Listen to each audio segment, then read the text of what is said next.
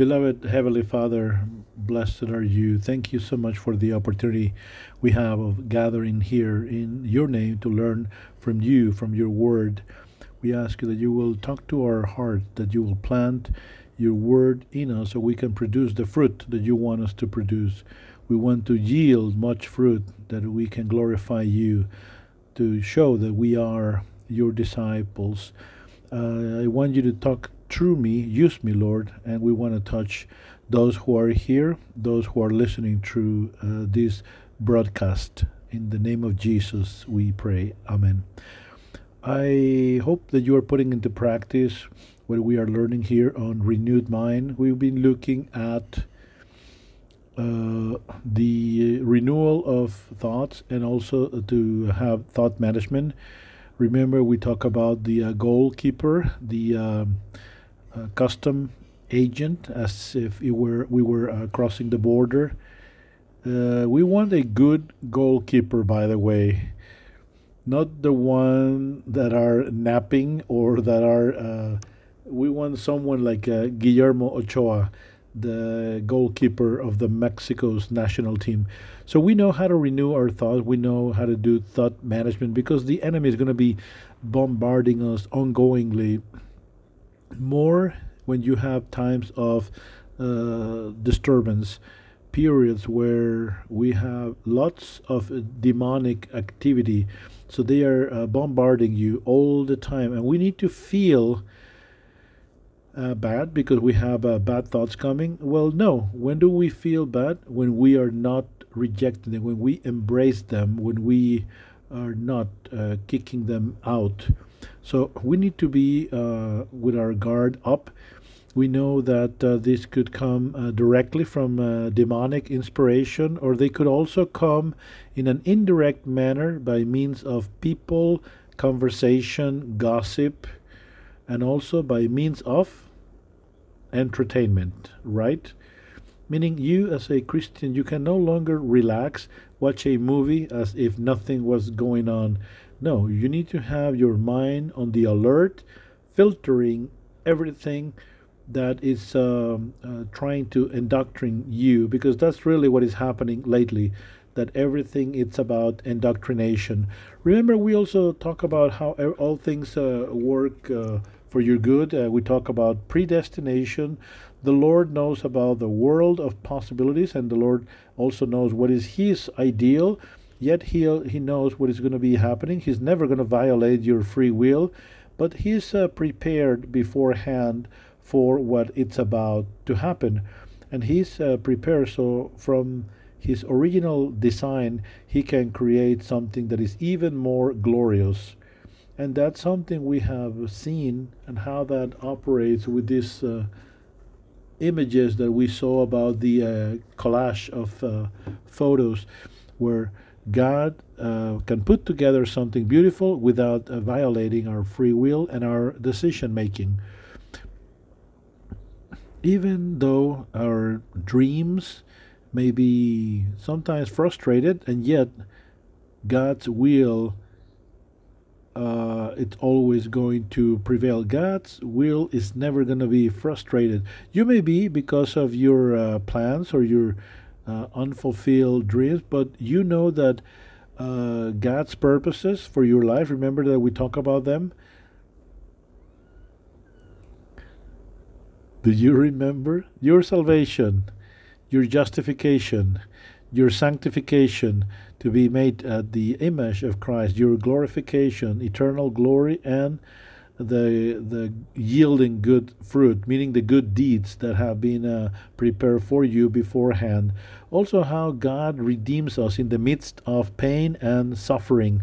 How we as Christians we can find in God's word to find meaning because we understand why we go through uh, pain and suffering, and that is also uh, result of uh, the fall. It's also a result of our uh, sinful circumstances. But yet, God is with us during those times of uh, pain and suffering, and He can turn things around for our good. We know how God uses this for our ultimate good and our future glory. We also have the uh, uh, spiritual perspective to have uh, compassion on your neighbor because when you see their condition they you realize that these uh, people you're encountering they are enslaved to sin enslaved to satan and also those that are uh, uh, on the road to eternal condemnation. So that leads you to feel compassion for your neighbor because you realize the situation of enslavery that they are in. So then, when someone is trying to harm you, no longer are you seeing them, uh, these uh, people, but rather you're seeing Satan who is controlling these uh, people that are attempting to harm you.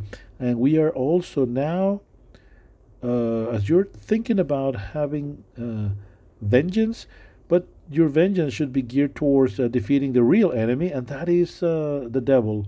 So then you understand why the Lord is asking you to pray for your enemies, and that's when you are really harming the empire of uh, evil that the enemy has when you are counter effecting um, evil with good.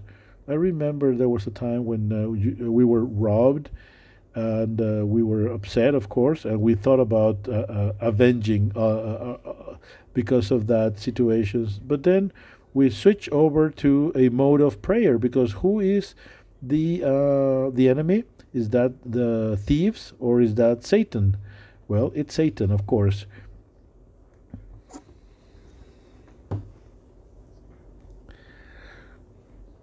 And we know that uh, prayer does change everything. So you can pray for your enemies because now you identify who is the real enemy.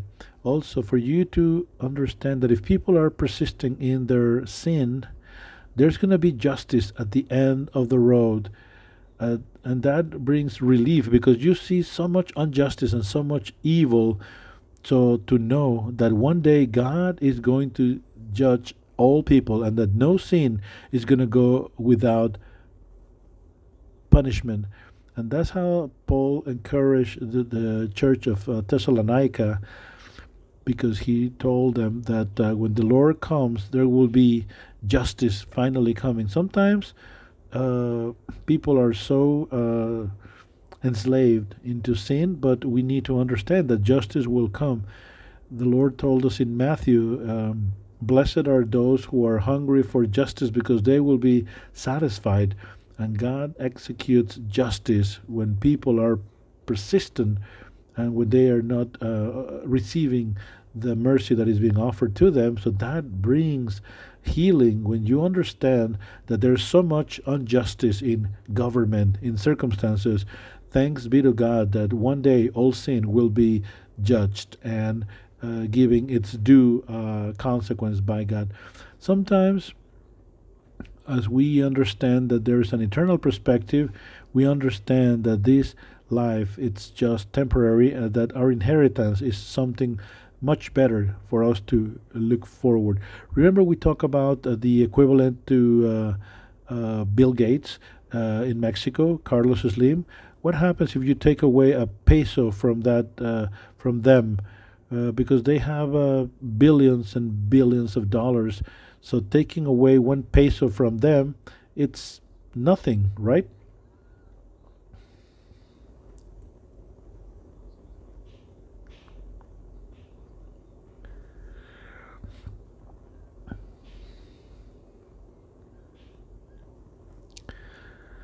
So we put that example because that's the way we are as well we're going to be living in eternity. So this phase is that peso or that dollar that we have now, and instead of us uh, to look forward to the uh, uh, wealth that it's about to come in the in eternity, you need to sacrifice this dollar, this peso, to sacrifice this life, so you can obtain something much better that has no comparison uh, like uh, Paul has said, those unseen things are the things that God has prepared uh, for us beforehand. So that's something that it's even difficult for us to fathom. So we have seen all of that, and with that perspective, then we know that anything that the enemy is trying to do against you, the Lord is going to turn things around, and it's going to be uh, for your good. It's going to be God's purpose that has that He has prepared beforehand, and even your own mistakes are going to be used by God to for your good. So that means do we need to counter arrest the effect of sin since at the end of the day it's going to be helping us, bless us, and it's going to be unleashing our purpose, or like Paul would say? Are we going to continue sinning so the grace will abound? I mean, aren't we going to be prudent so we can uh, make uh, better decisions?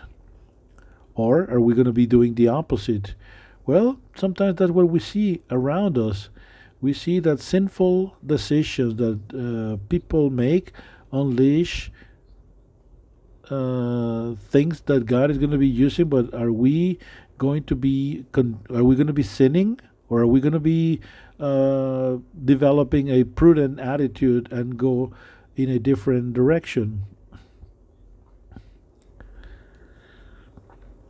If uh, God is working uh, all things for our good, are we going to be uh, going to keep on doing the same mistakes because at the end of the day, our purpose is going to be fulfilled anyway? I mean, it, that's a, a very good question. We're expecting something much better in heaven, aren't we? I mean, it seems like we could arrive to that conclusion that regardless, everything is going to work out for good. But then the Lord says that there's one condition for all things to work for your good, and that is that you would love God above all things, like in the book of Romans. For we know that those who love the Lord, all things work for good according to his purpose, those who have been called. Everything is going to work out for your good. Well, only if you uh, love the Lord with all of your heart. But we who love the Lord, this is our promise. So that's the condition to love the Lord. And when you love the Lord, what happens? You are going to be desiring to keep His commandments. The Lord told us, If you love me, you will obey my commandments. I love you my way. Really? Can we say that to the Lord? I love you my way. Lord, you may not understand how I love you, Lord, but I do. My love language is different than yours, Lord. No, no, no. The Lord expresses clearly, You love me? If you love me, you will keep my commandments. Because when you love someone, you are trying to please that person. You are trying to please God, and that's by keeping His commandments. If you want to do what God is commanding you, if you want to do precisely that, then you will be saved. Why?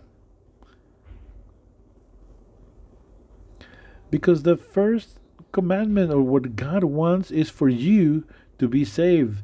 In the book of John, it we hear, what are we going to be doing? Well, to believe in the one that he has sent. Uh, in the book of Acts, we read also, and now God is commanding all people for them to repent because there is a day where he's going to be judging the world with uh, righteousness and by the one that he has uh, brought from back from the dead. So if you want to please the lord you need to uh, understand what is what he's asking from you and they're going to be saved. Because the first commandment is believe in the gospel and repent from your sin and if you are saved, what do you think is going to be happening with you all? In addition of you obtaining uh, eternal life, so, but what is going to be happening here and now on earth? Huh?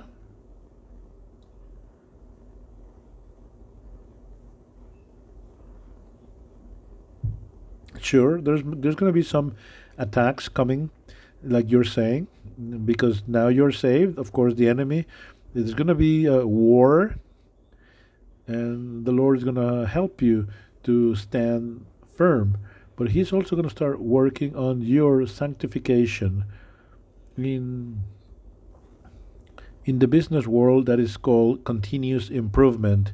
In First Corinthians, we read to the church of Corinth, to those who have been sanctified in Christ Jesus, those who have been called to be saints of the, uh, uh, Christ, they have been called to be saints, and that's how they uh, call them people in uh, the church of Corinth because God's will is your sanctification, and that is a process. In the book of Ephesians, we read in the uh, get rid of the old man and clothe yourself with the new man. So you get rid of the old man and the old way of thinking. All of that you get rid of for so you can be clothed with the new man. And that process, how long will it take? Two months? Three months? It will last for a lifetime. Our Christian uh, journey yes, it's going to take that long. Paul said that he himself had not reached perfection, but he is uh, looking uh, forward to this uh, calling that he had received from the Lord. So in the book of Romans, we read, If you are living according to a sinful nature, you will surely die. But if by the Spirit you put the flesh, you, you die to the flesh, so now you have this war going on, and you are putting to death the old habits that you had. You're getting rid of all of that. In Second Corinthians, we read, "The Lord, who is the Spirit, it's uh, making us more to His likeness according to His glorious image." Meaning what? He is making us more and more to His likeness as we are transformed to His glorious image. So, in theory, you and I, as time goes by, you're walking Christ, you should be more like Christ. If you are not more like Christ, but to the contrary, more uh, earthly, that's a bad sign right there. Uh, that means that you have not been born again. In First Corinthians, we read,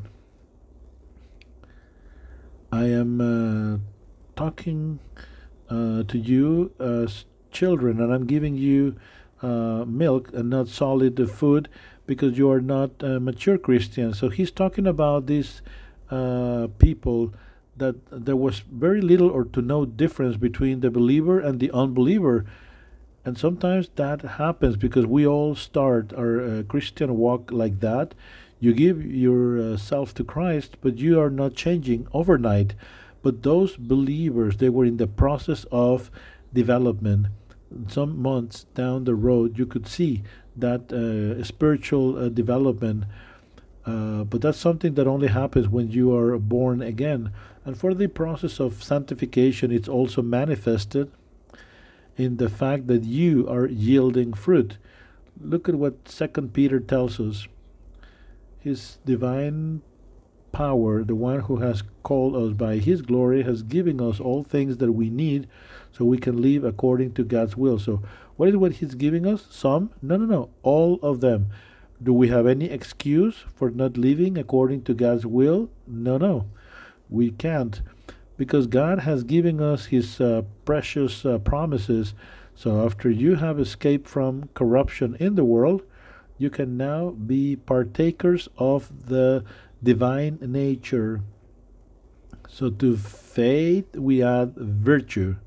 So now we add the virtue and then knowledge, and then uh, self control, then uh, perseverance, uh, devotion to God, uh, love for uh, your brothers, love for everyone. Because if these qualities are in you, you will then will grow in the knowledge of our Lord Jesus Christ, and then you will be productive and useful. But if you don't have them, you are so short sighted and you forget that you have been cleansed from all of your sin. Why the one that forgives, forgets that uh, he has been cleansed, he doesn't have this. Why? Because he doesn't have a commitment to respond back to the Lord. When you know that the Lord has invested in you through the blood of uh, Christ, you know that you have a debt that you want to uh, retribute, and you want you have uh, gratitude, and you want to compensate and express back. So the Bible tells us also, beloved, make sure of you the uh, your calling, the calling that you have received from God, because the gates of heaven will open up as you are in this process of sanctification where you have continuous improvement with your faith being improved with all of these virtues the gates will be open and your salvation will be confirmed that's great because instead of uh, moving backwards you are moving forward reaffirming more and more the calling that god has given to you but guess what this knowledge and this fruit it's depending upon something. Actually, several things. One, it's knowledge. In Colossians 1 9 to 10, listen to the prayer that Paul had for the Colossian church. Listen. Seeing the Colossians church, he, it was not uh, evangelized by him, it was one of his colleagues, the one who did that. Who was that? So, Paul says, Since we learn about you, we have kept you in our prayers. We ask God to give you full knowledge of His will and give you wisdom and a spiritual uh, understanding. Wisdom and spiritual comprehension. Therefore, the way in which you will be living, it will be honoring the Lord, and your lives will be producing all sort of good fruits you will grow and develop as you get to know the Lord more and more. Can you see? The, Paul is talking about, Lord, give them knowledge, give them wisdom and spiritual comprehension. Why? Because if they have that, then they will produce all sorts of good fruits. because without knowledge, we can produce no fruit, okay?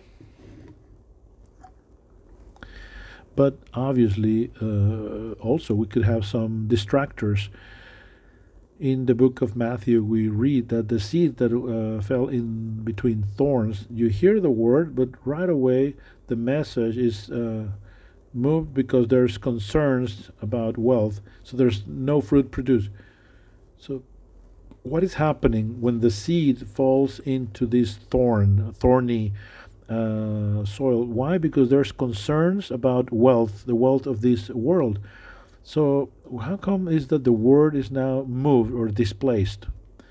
Because no longer I am obtaining information, no longer am I preparing to serve the Lord, and I am now focused on producing business, uh, wealth, what the world is so eagerly offering to me. And there are some Christians that uh, grow cold or they are no longer moving forward in their processes of conquering the land. Remember at the beginning we, we talked about that the Christian life is very similar. The uh, process of sanctification is like when you are conquering the promised land. Remember? At the beginning there's a great conquering. And the land that you and I have uh, conquered, it's our soul that we give to the Lord, where we need to remove those inhabitants, the bad thoughts, wounds that you have enrooted, uh, ignorance, uh, bad habits, and so forth and so on. So when you are stalled there, at the beginning you have this great victory and you experience peace, and then you keep moving forward. What happens if you don't?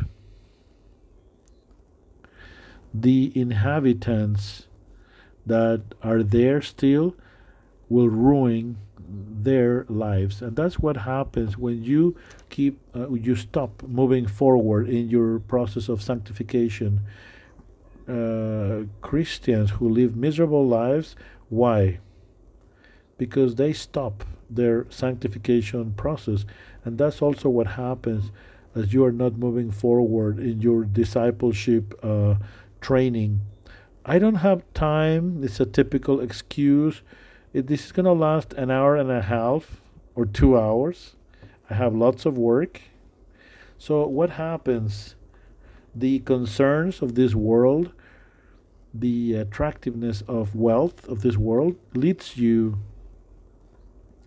for the Word of God to be displaced from your life. The priorities get mixed up. In the book of Luke, we read speaking about uh, concerns that will displace the Word of God and uh, the knowledge that God wants you to have. In that road to Jerusalem, uh, Jesus and his disciples uh, went to a village, and uh, uh, Martha and Mary were there, and one was sitting at the feet of Jesus, listening to him. The other one was busy cleaning the house.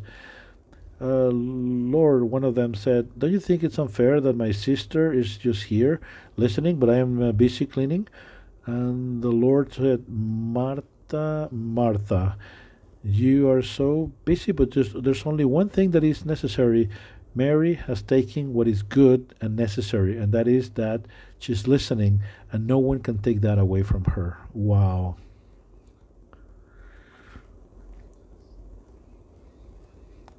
So remember that yielding fruit, it's a process that could be uh, uh, suffer hindrance because of distractors.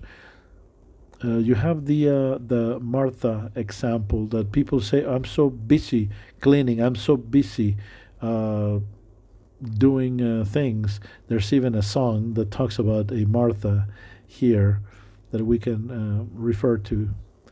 But anyway, that's something that can happen to all of us. But that's a situation where I am not making uh, progress. I am no longer spending time in, with Him, in His Word, and then all of a sudden we're going to come to a point of uh, stagnation. We're going to be uh, stalled, and be, and if that is the case, we are not going to be able to mitigate, mitigate the negative impact of sin. We need to have knowledge. We need to have uh, wisdom. Like uh, uh, Peter is telling us, to faith we need to add what? Virtue. To virtue, knowledge. Meaning, uh, God doesn't want, doesn't want for us to be ignorant.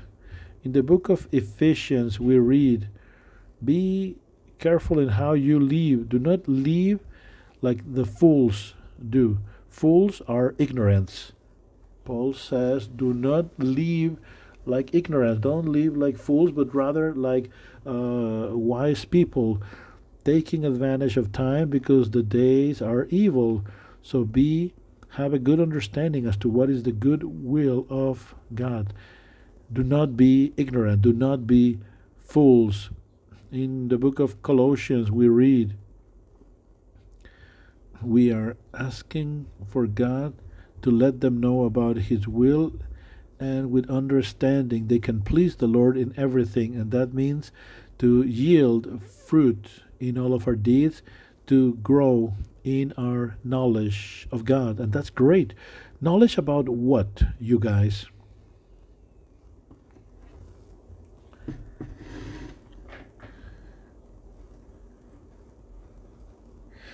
Paul is talking about I want you to understand, to have knowledge, but knowledge on what? Knowledge on all aspects. You know when that process is going to come to an end? Never. All aspects. So, what for your finance? The Lord has guidelines for your financial life, for your sexual life, for sure for uh, the upbringing of your children, for sure. In discipleship, we talk about all sorts of aspects and topics. We talk about principles for finance, for marriage, for uh, raising uh, children, how to discover your purpose. What about sex and uh, sexual behaviors, uh, faith and its uh, foundations? How can we uh, liberate a person from demonic possession, and so forth and so on. This is the manual of life. There's so much knowledge that we need to dig in and go deeper. Knowledge about what? So, on everything. Thanks be to God that we don't need to get the knowledge all at once. But if I am if I want to get married, I better need to get prepared.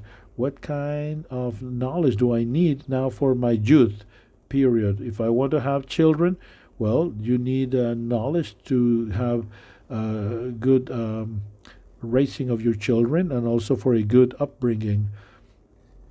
Or if you are uh, getting ready to start working, well, you also need to learn about finances from God. You're going to be receiving money. You need to know how to uh, do uh, money management.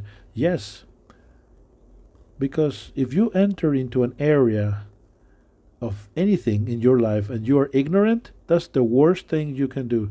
Let me tell you, I've been there and done that, and it doesn't work. I have mentioned that to you because of uh, financial ignorance.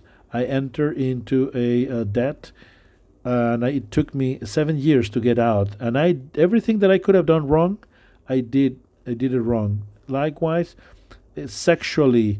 Likewise, in relationships with my parents. I mean, and so forth and so on the Lord comes and gives us His word so we can tackle all aspect of our lives. He will uh, bring you into a process, but the Bible tells us that He will give us everything to live according to God's will, meaning that it's there. God has already left behind the information, everything, finance, uh, living, everything. Right? a sister told me I'm going to be abandoning the Christian faith. I said, Why? Because God is not solving me anything. I am asking for God to change my husband, change my children, change my finance, but God is not answering me. And I said, Really?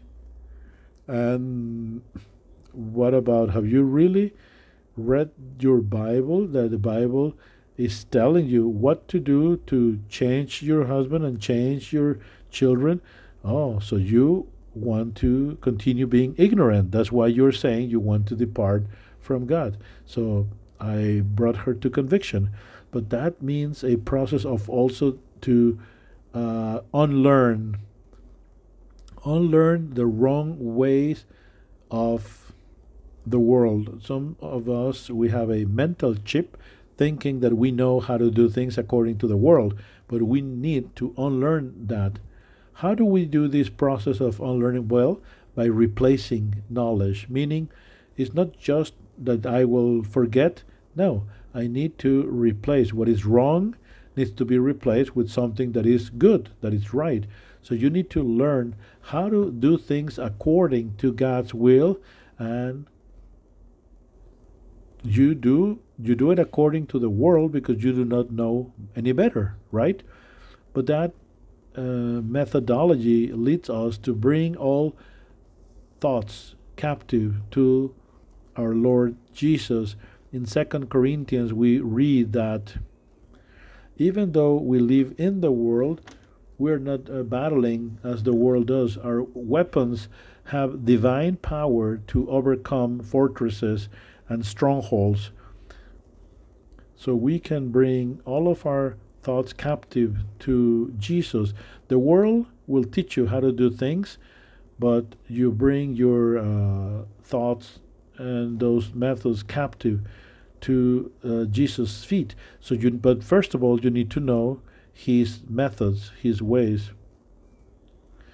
We're seeing uh, this uh, positive uh, upbringing or positive discipline, they call it for parents. Do you know what's a positive uh, discipline?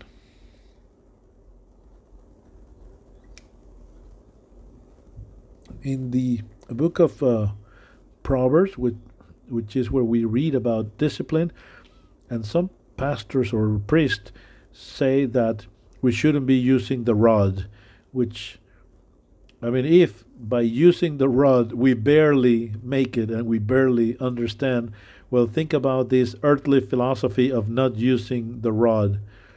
What can we expect from a generation like that? So, this is a process of unlearning what we have learned. There are certain patterns that are enrooted that come from the world, but those uh, are methodologies that go against God, and we need to understand that. So, first of all, we need to learn from God and bring that knowledge into practice.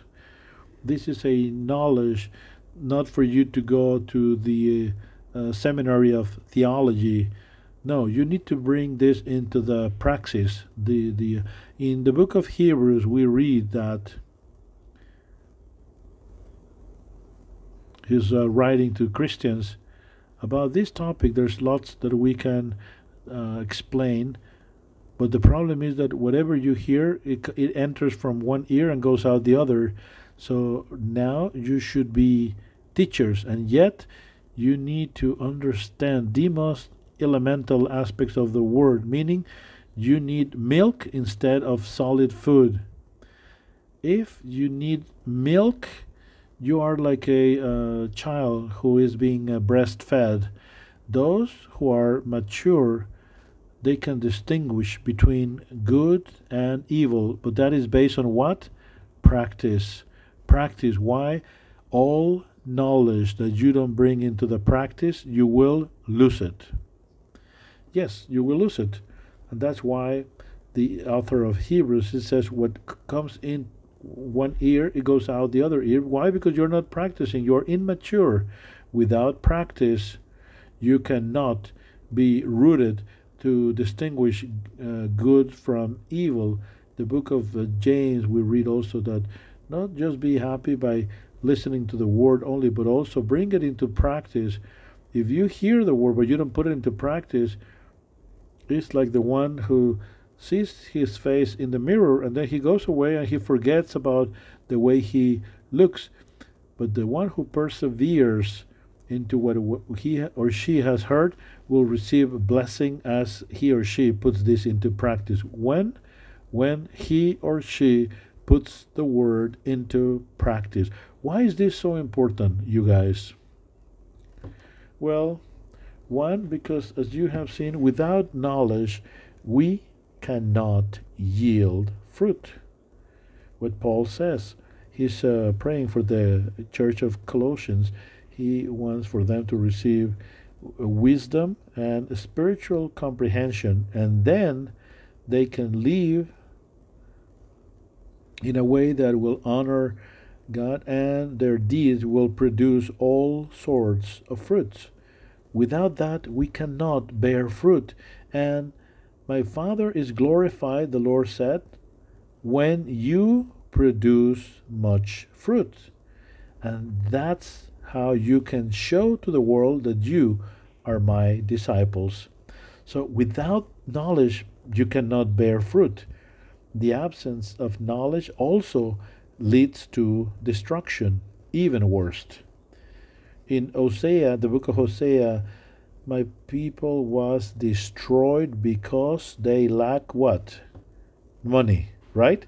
My people was destroyed because they lack money? Really? My people perished. Why? Because they lacked knowledge because they despise knowledge. They had it within reach, and yet they did not embrace it. Because that's what you have done. You will be cast away from the priesthood, and I will also forget about you and your children. So you didn't care? I, how can I care about you and your descendants? Well, we hear also about when you are ignorant of wisdom. The, the wisdom is crying out in the uh, corners of each city. Until when will you be full? Until when you will be happy with your lack of knowledge? Uh, please respond, and I will open up my heart. I will give you um, my knowledge. You didn't respond when I uh, reach out to you, but you rejected all of my wisdom. Now I will mock you when fear comes, and when fear comes like a storm, and then you will call upon my name and I will not answer. You will search for me, but you will not find me.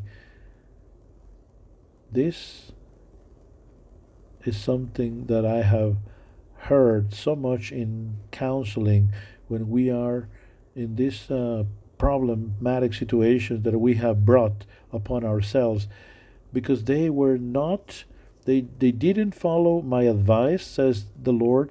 They will be reaping the fruit of their own ignorance. They will be destroyed because of their foolishness and this will ultimately will destroy them. And this is what the prophet said. And this is the uh, promise of destruction because of lack of knowledge. In all areas of your life where ignorance is present this will be the result ignorance in the financial areas. What do you think is going to happen there? It will bring serious problems. In uh, Proverbs, we read that the fool spends, the fool squanders money. You are ignorant as far as family matters, the principles that God has established. In uh, Proverbs, we read that a wise woman edifies, but a foolish one destroys. She. How can I uh, uh, raise my children, problems about rebellious children. Problems of all sort are the result of what? Ignorance, yes.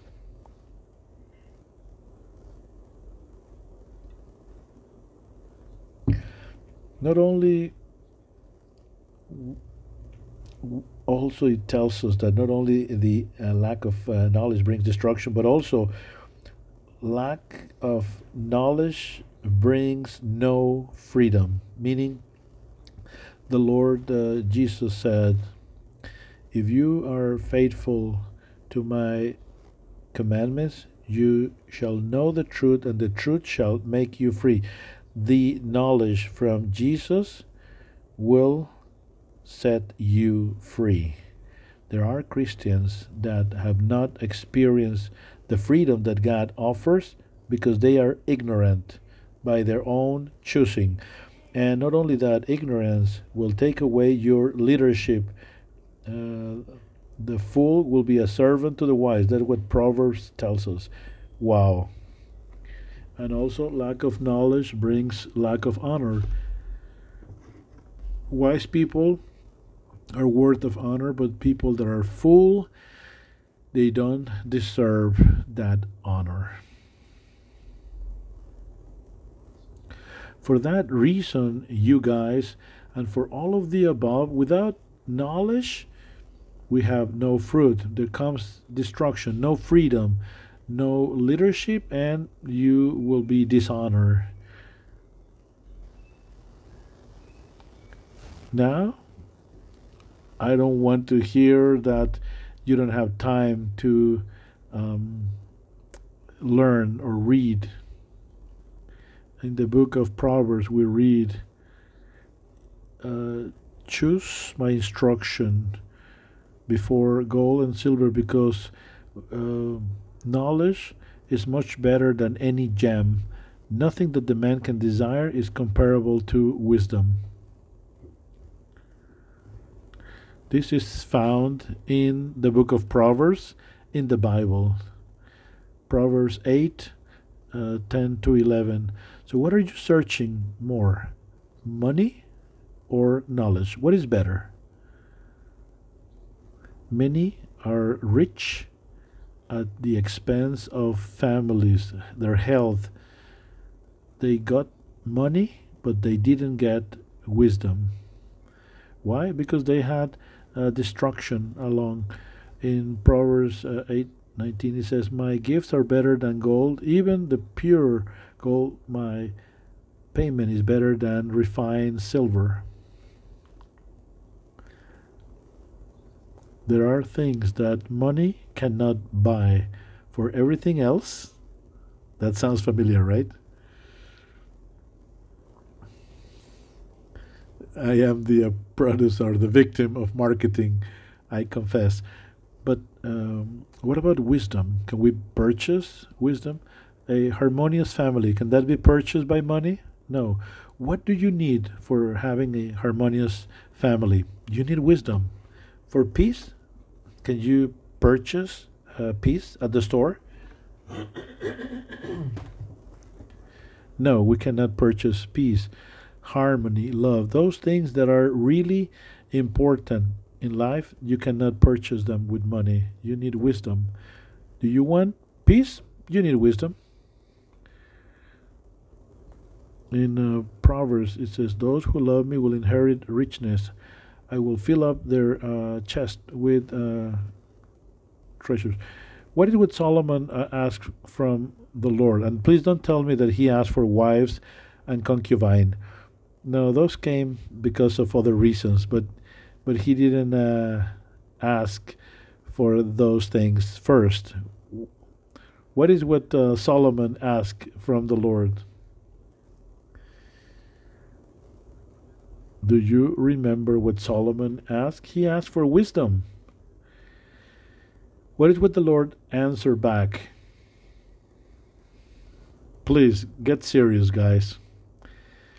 Because you have asked me for wisdom, I will give you wisdom, and with that, you will also have uh, wealth. Wealth as well. Because when you have wisdom, you know how to generate value added. And you know how to do that. And then, as a consequence, you will have a reward. Uh, wealth here in this passage leads you to understand that this is a byproduct. Search first wisdom, and as a byproduct, you will have wealth and richness. So, this is a byproduct of searching for God's kingdom, wisdom. What is what God wants for my life? When you search for that wisdom, then as a byproduct, you will get anything else, everything else. Well, uh, let's compare our list, ours and the Lord's. Up on your list, you have wisdom. Sometimes you want to uh, bargain with the Lord and you want to change the order of priorities. But in God's order of priorities, wisdom always comes first. Without that, you will have negative consequences. Some may say, but Alberto, we're not in a state of perfection. We don't know it all. Or do we? There's always going to be uh, room for error. Well, yes, but the difference is that since we are not uh,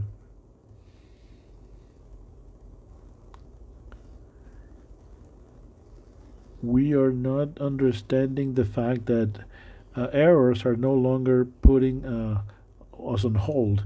We are moving forward in the uh, knowledge of God, and we are capitalizing those errors nowadays. We're learning from those mistakes. Are we going to have errors by uh, ignorance? Sure, but we keep on learning. We keep on acquiring more knowledge. So this is like a classroom, and you learn about those things that you should have not done. Alberto, we have also a sinful nature, don't we? Sure, you are going to be falling because of your weaknesses, yes. But the difference now is that since we're now loving God, we can stand up and we can develop perseverance. And with that, even more love towards God. With every fall we experience, you understand more and more grace and forgiveness from Him, and your love for Him grows every time you uh, get up on your feet again. So, sure, we're not in a state of perfection, but that is no longer an excuse. When we are uh, falling down and we go through uh, pain and suffering, just make it worth it. Many Christians, because of ignorance, they are living miserable lives in this and also in the upcoming one. How pathetic. You were uh, you were miserable here because of your lack of knowledge, and what's going to be your reward on the other one? Zero. How pathetic. Paul says that piety gives you uh, promises for this life and the next one. But ignorance also has a promise for this life and also for the next one. Why? Because God will not going to give you a reward because of your suffering. Suffering for the sake of suffering brings no reward. If you're going to suffer, it might as well be for uh, righteousness because if you're suffering because of your foolishness or your sin, what reward you will get? Zero. Sometimes you are suffering because you are full, because you are ignorant. In the uh, the apostle Peter tells us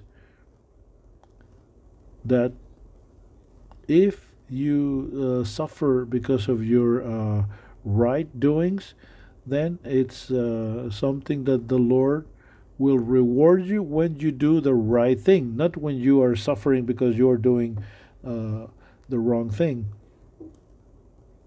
It's much better to suffer if you're doing acts of righteousness. But if you're suffering for your own sin or your own sinful nature, that brings no reward whatsoever in God's eyes. So, yeah, you will not receive any reward if you are suffering because you are nothing but a fool and ignorant. You have no rewards nor here nor in the upcoming lives. So, also, if you're going to be impacted by sinful decisions of others, if that's the case, it's not because you are provoking them because you are a fool. But otherwise, what kind of reward can you get? You will get no reward until you learn from your mistakes.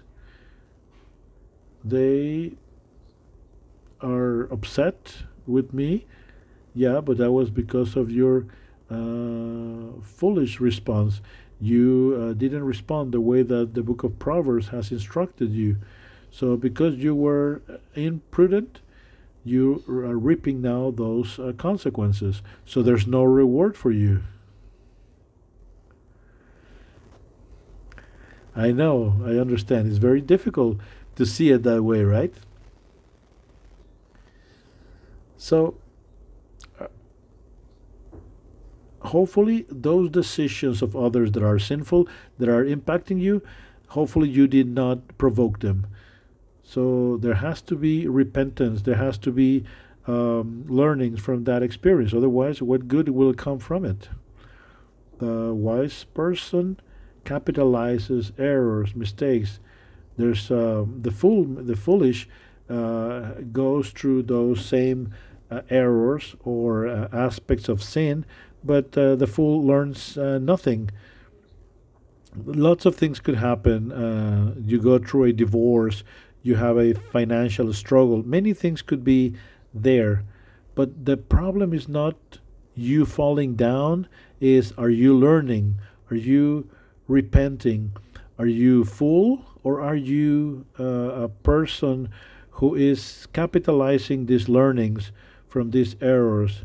Uh, Psalm uh, the book of Psalms tells us that suffering made me good because it helped me to uh, pay attention to your decrees. When you make a mistake and all of a sudden you look in the Bible as to what happened and what took place, and for you to learn, the foolish uh, complaints against God as to why that or that happened uh, to me. So there's a big difference between our responses to our uh, falling downs. Uh, so, in what areas you have uh, failed, or why is the reason that you failed to begin with? Have you analyzed that? Have you studied? I I failed in my marriage.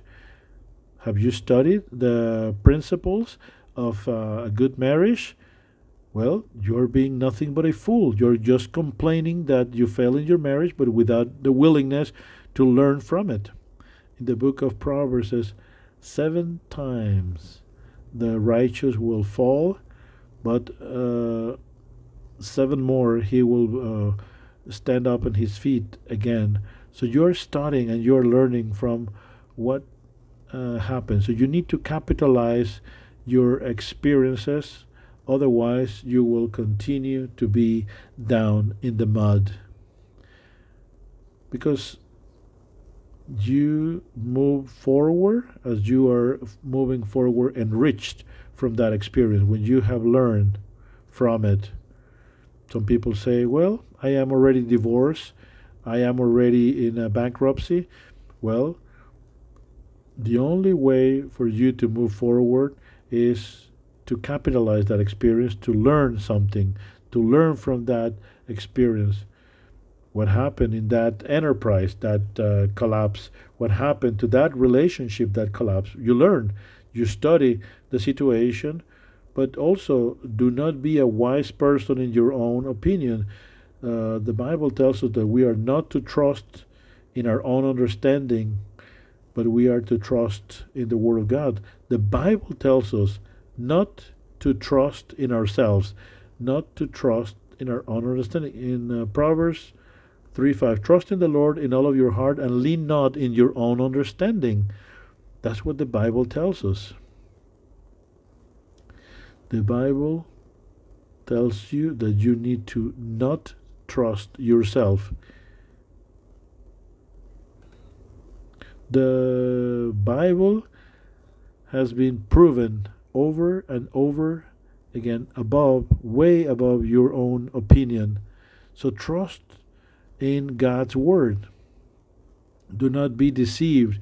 If you believe that you are a wise person, become ignorant then and learn from God. If you think that you know it all, that you're already there, that you are it, you need to reset and learn from God and not from your own understanding. Why? Because you want to capitalize those experiences.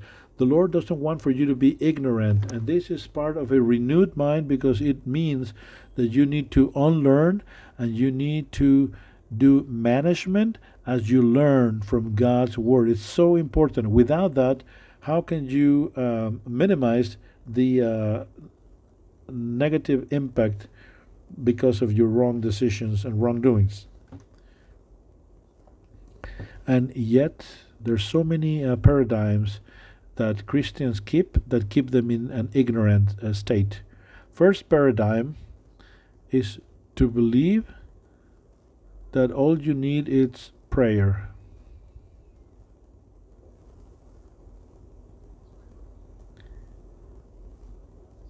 I I don't read my Bible, but I am praying all the time. And that's all I need. Oh really? In the book of Ephesians it says be of understanding and understand what's God's will. It's telling you knowledge, knowledge about God's will. Remember that episode with Moses was re uh, praying, and the uh, Red Sea was in front of them. And there's a, a time to pray, and there's a time to make decisions. We have been uh, uh in situations of uh, marriage counseling and I can be there, and my wife and I are listening. And what are you going to be uh, planning on? What are you planning on doing? And the the couple says, "Well, we're going to keep on praying more." No, no, no. But what are you planning on doing? And they don't have an answer. Sure, you can always pray. Sure, pray. Praying is a good thing. But at some point, my wife and I uh, told them, "It's nice that you are uh, praying, but you need knowledge. What is what God is ordaining? What are God's principles for marriage? Because you can keep on praying and praying, but uh, knowledge is not just going to be falling on your lap. You need to get knowledge. You need to study. Some uh, Christians believe that with a prayer they will solve it all. Uh, a family that uh, prays together stays together. And I am like, hmm, let me clarify something. Prayer is super important, but it's not the only thing that you are to do. Some people say, Pastor, can you please pray for me so the Lord can heal my marriage? So this is not like the magic wand. You need prayer, yes, but also you need to put your knowledge into practice. And some Christians believe that all they need is prayer. I'm praying, Pastor. And they believe that as they are praying, uh, God is going to make a big revelation to them. Well, if you are praying, but if you don't have knowledge, you're like a child and you're so easily, uh, you can be manipulated so easily and you can be uh, taken or carried by the wind and, uh and the enemy can just uh, take you to wherever he wants. So, how are you doing with the reading of your Bible? You are never to overlook the reading of the Bible. And some Christians are uh, remain in an ignorant state because their excuse is, "Well, pastor, I am praying all the time," and yet they are not reading their Bible. So, we need to be mindful that we need both prayer and the reading of our Bibles. That way we get knowledge.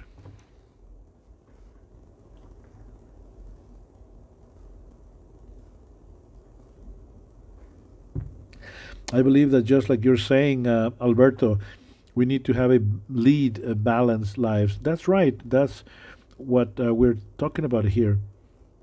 Lack of knowledge leads you to destruction. You cannot produce fruit you are praying, but where's the uh, knowledge? You may sound spiritual, but you are lacking substance, meaning knowledge.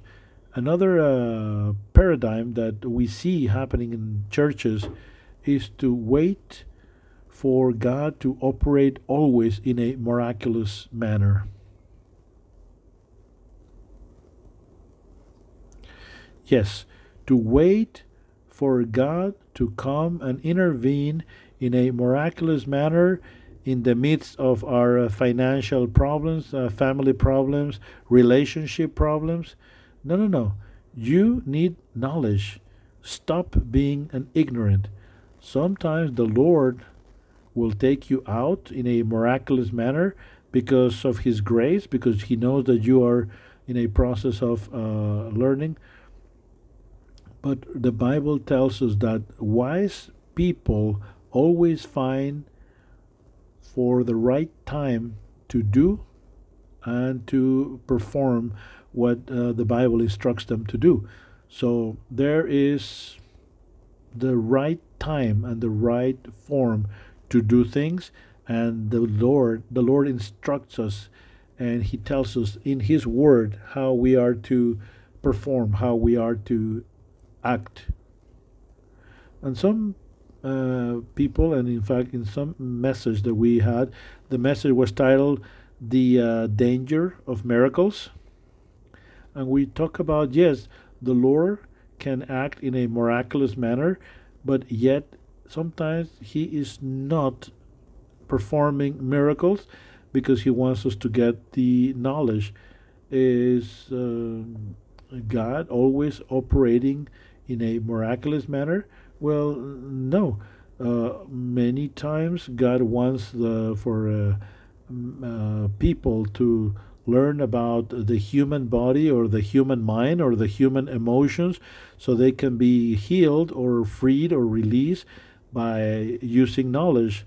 Sometimes people are uh, escaping from vices in a miraculous manner. Often, no we need to learn God's principles because there's a way and due time for us to uh, get out of uh, trouble. And that's something that we read in the book of Ecclesiastes. Uh, people come to the pastor saying, Can you please pray for me? Well, once again, this is not like the magic wand. Uh, you can read, learn more, well, I didn't ask for books to read, I asked for prayer. Uh, yeah, but you need to read, you need to learn, you need to have knowledge.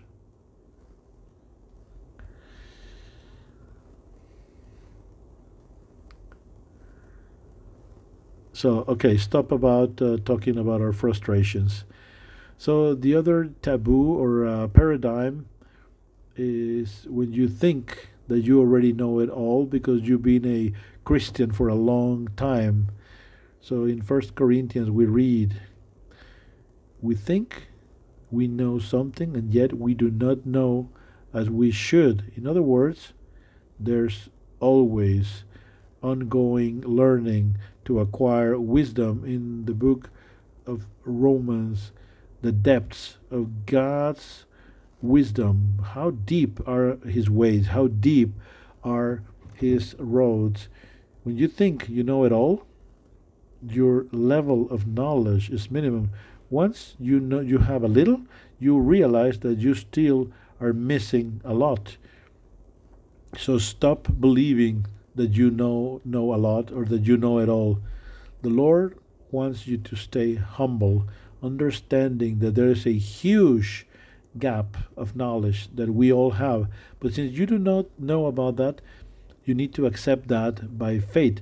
What is what you are uh, ignorant about? Well, you may not know, but just understand God knows that you are uh, ignorant on many things. And like Paul says, I don't know the way I should. And some Christians believe they have arrived, that they are there already, and they uh, stop. Or sometimes they believe that they do not need to reaffirm their knowledge.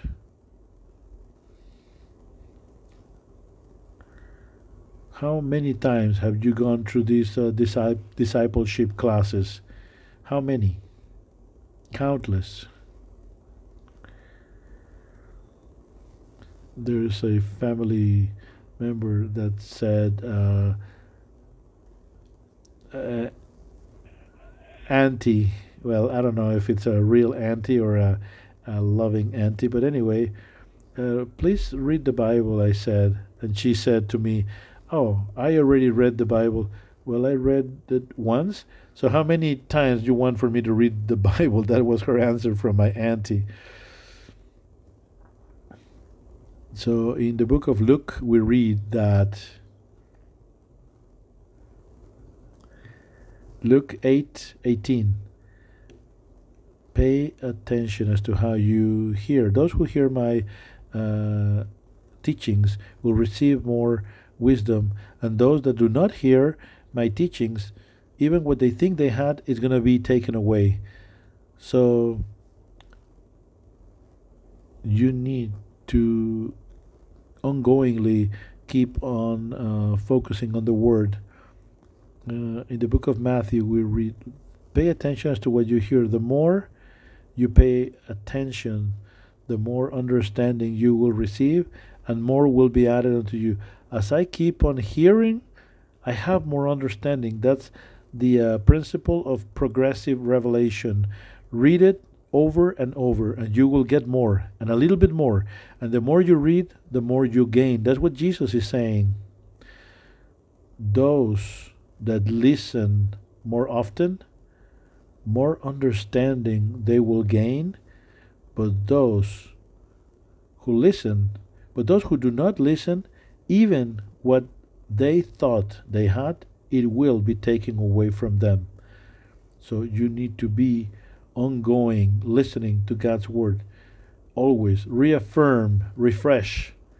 Even if you have already read a particular passage, often you read a passage over and over, and every time you learn something new because this is just how deep God's wisdom is from the same passage, you learn something new on every time because the Holy Spirit brings a light, different light, as you read it over and over. Some people believe that once and that's enough. I read the Bible once, so there's no need for me to keep on reading the Bible. What is what the Bible tells us? That if you stop reading the Bible, even the little that you had, it's going to be taken away from you. Discipleship is for us to uh, reaffirm the knowledge because there's a lot of information in little time. And uh, the, the thing is that we need to go over and over this uh, knowledge. Another paradigm that keeps us ignorant is the fact that sometimes we believe that we do not need to go through discipleship. Discipleship it's a process of teaching that is systematic where you are taking from the basic aspects of faith to things that are even more complex needed for finding your purpose. So the Bible tells us in the book of Ephesians, he himself, some are uh, apostles, prophets, teachers, at the end to perfect the saints for ministry, for edifying the body of Christ.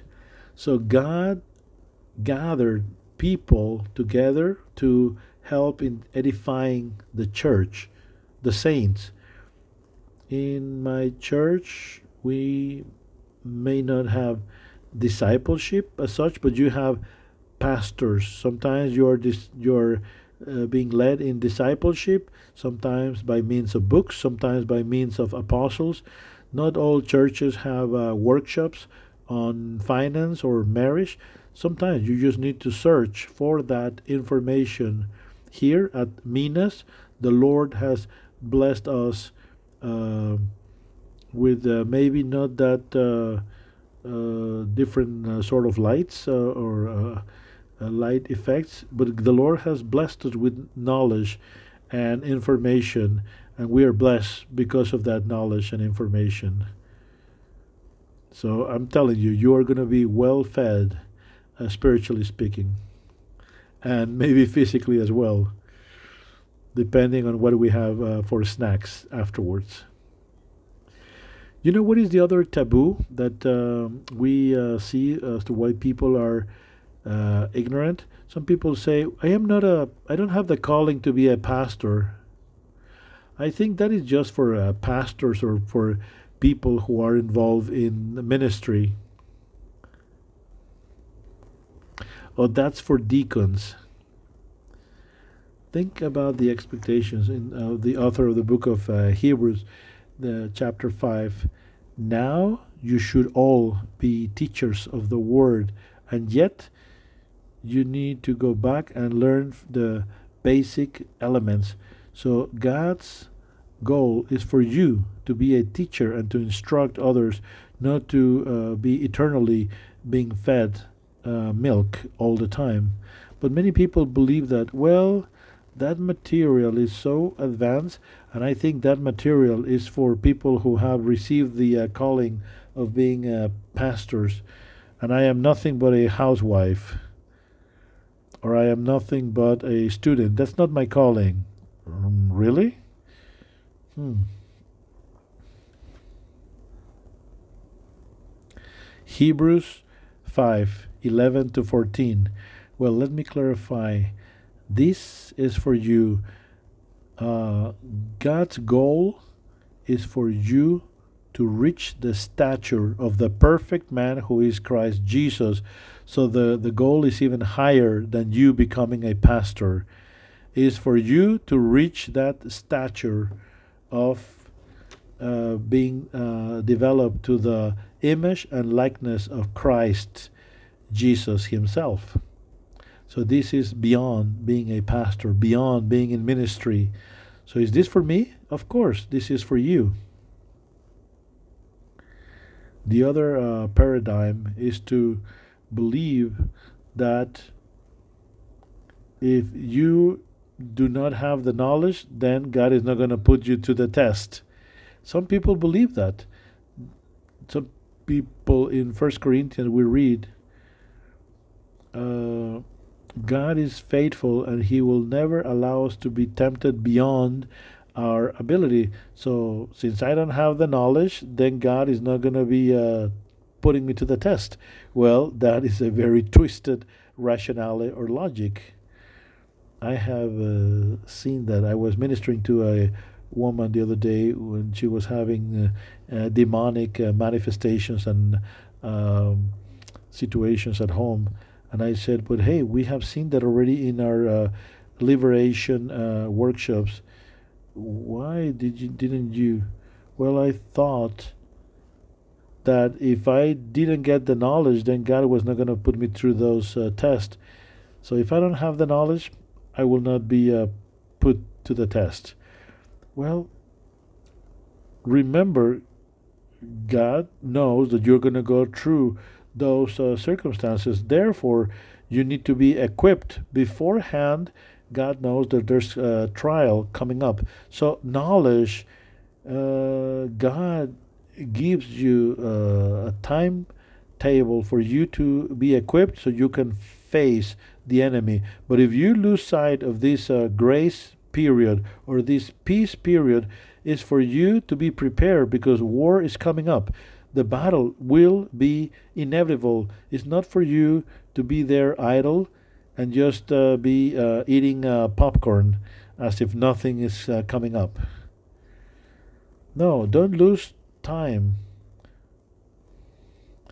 Knowledge that you think it's uh, not important because you think you're not going to need it down the road, well, that's going to be uh, something that uh, we see it all the time. People that have uh, problems uh, and they heard in the uh, workshop that they needed to get ready, that they needed to be prepared, and yet they didn't. And then the trial came, and now they are suffering. It's like trying to study for the final test one night before. We told you take advantage of that period because when in, in the time of grace, take advantage of it, get prepared. Thanks be to God that God brings redemption, that God gives you a second chance. Thanks be to God. But why not learning beforehand? Why not listening to God's advice? if you already know that everything is going to be working for your good, if you know that you have a true enemy and that's Satan, that's the devil, and you know that God is going to fulfill uh, his purpose in your life, then add wisdom, add knowledge. Because foolish people do not experience these uh, benefits from God. We need to know what is God's will and if we want to please the Lord, we're going to be searching to be to have good understanding. We want to learn about his principles. We want to learn about everything there is to learn for all aspects of our lives.